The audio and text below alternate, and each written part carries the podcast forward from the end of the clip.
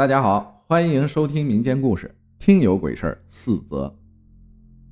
先给你说一个我大爷跟我说的事儿。这个故事发生在二零一二年，那年啊，我上初二。我大爷呢是开出租车的，这事儿发生在一个加油站，具体哪个不清楚了，只知道是在宿迁的一个地方，挺偏僻的一个小加油站。那天夜里。小加油站只有小李值班，因为地处偏僻，小李早早的就趴在柜台上睡着了。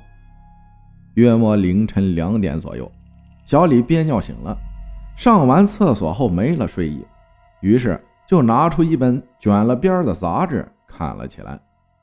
刚看没多久，一辆棱角分明的小轿车颤颤巍巍的开到加油站，小李心想。这破天荒的，还真有车来这鸟不拉屎的加油站，但也没多想，就出去加油。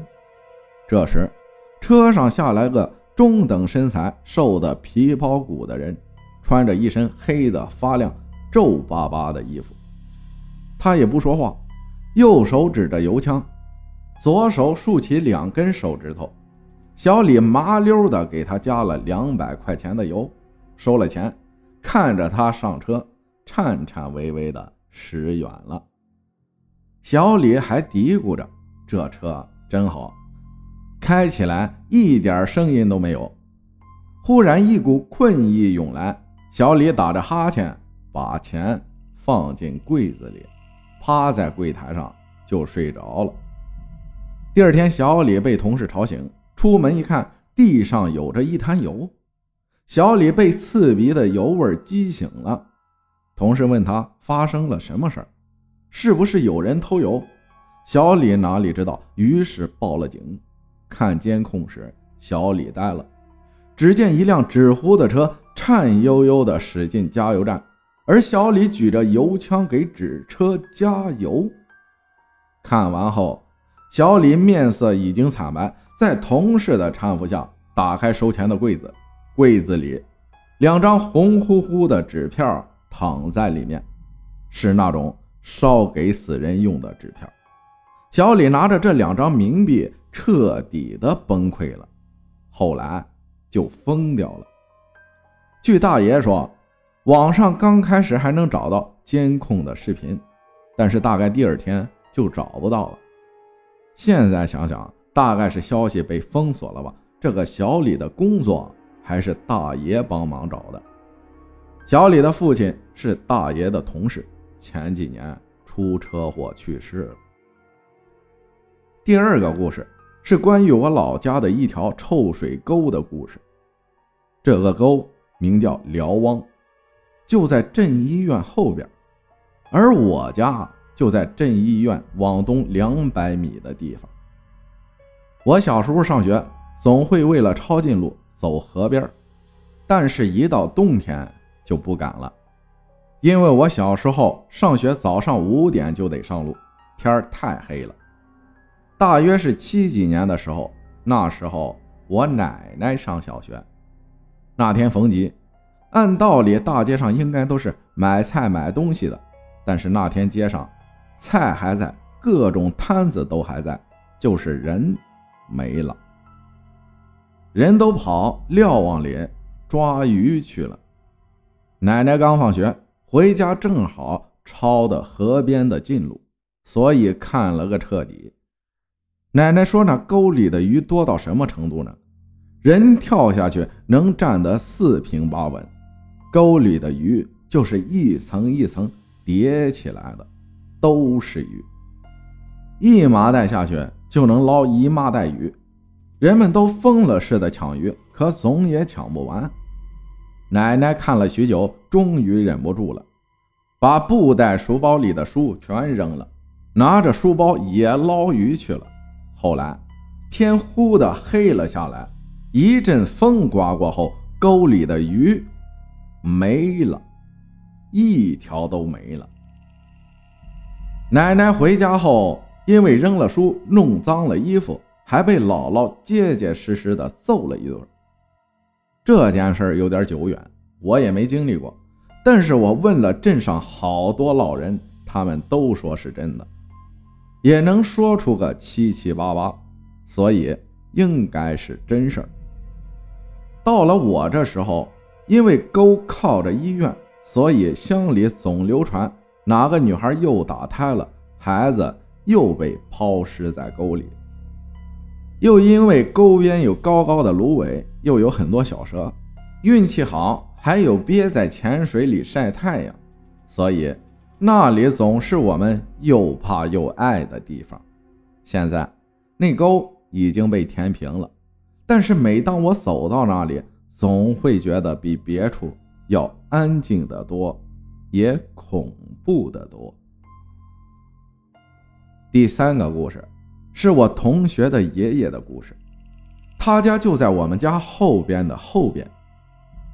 他爷爷照村里老人说，就是典型的阴人，容易招来鬼魂上身。照他自己说，只要半夜不在家，就容易眼前一黑，啥知觉都没有，醒了也不会知道会在什么地方。最荒唐的一次，他醒来后，自己竟在一个深深的枯井下面。而身上一点伤都没有。就算他晚上老老实实在家睡觉，第二天醒来躺在荒郊野岭哪个坟上也是家常便饭。还好，老爷子心态好，胆子也大，也习惯了这些。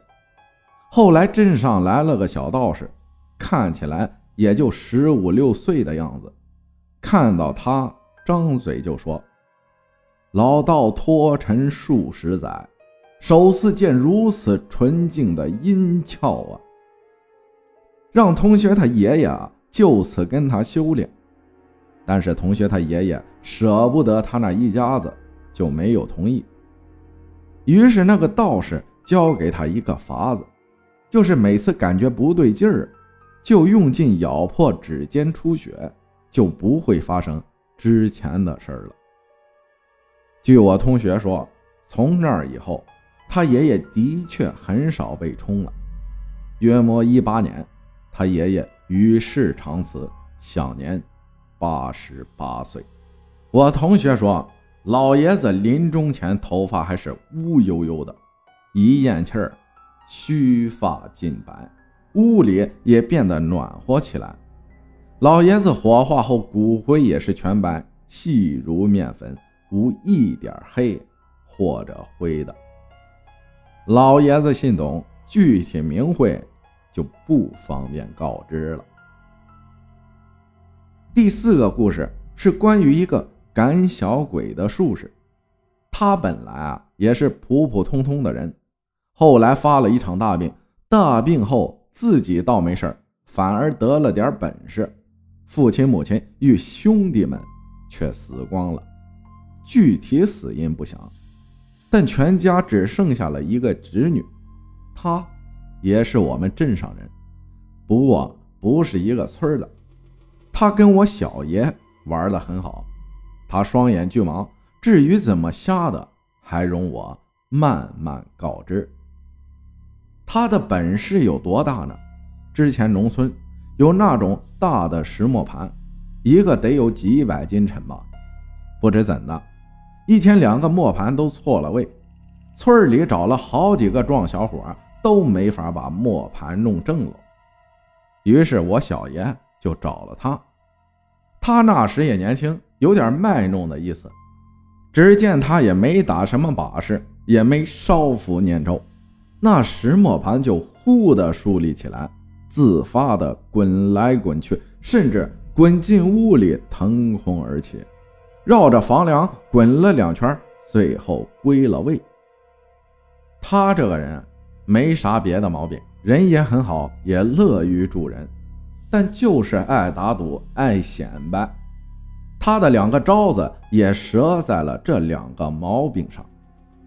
正值寒冬，他跟我小爷喝过酒，在街上闲逛，远远的看见街另外一头走来个人他一时兴起。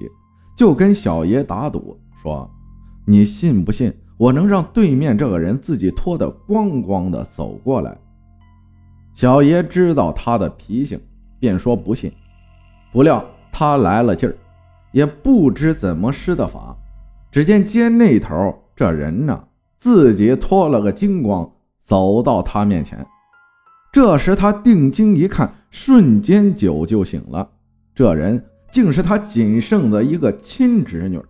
前面说了，他父母亲兄弟都死了，就剩这一个侄女，年方十九。当时街上的其他人都围着他侄女，指点着，嬉笑着。我小爷这才缓过神，脱下棉衣罩在侄女身上，但是什么也弥补不了了。当天夜里，侄女就跳河自尽了。他叫一个悔恨啊！一咬牙，自己戳瞎了自己，怪自己有眼无珠，爱显摆，赔了自己唯一一个亲人。后来据小爷说，他的毛病根本就没改，还是那样乱用小鬼，而长期跟鬼打交道，阳气肯定会亏损的，所以他早早就横死了，死的时候。还没到四十呢。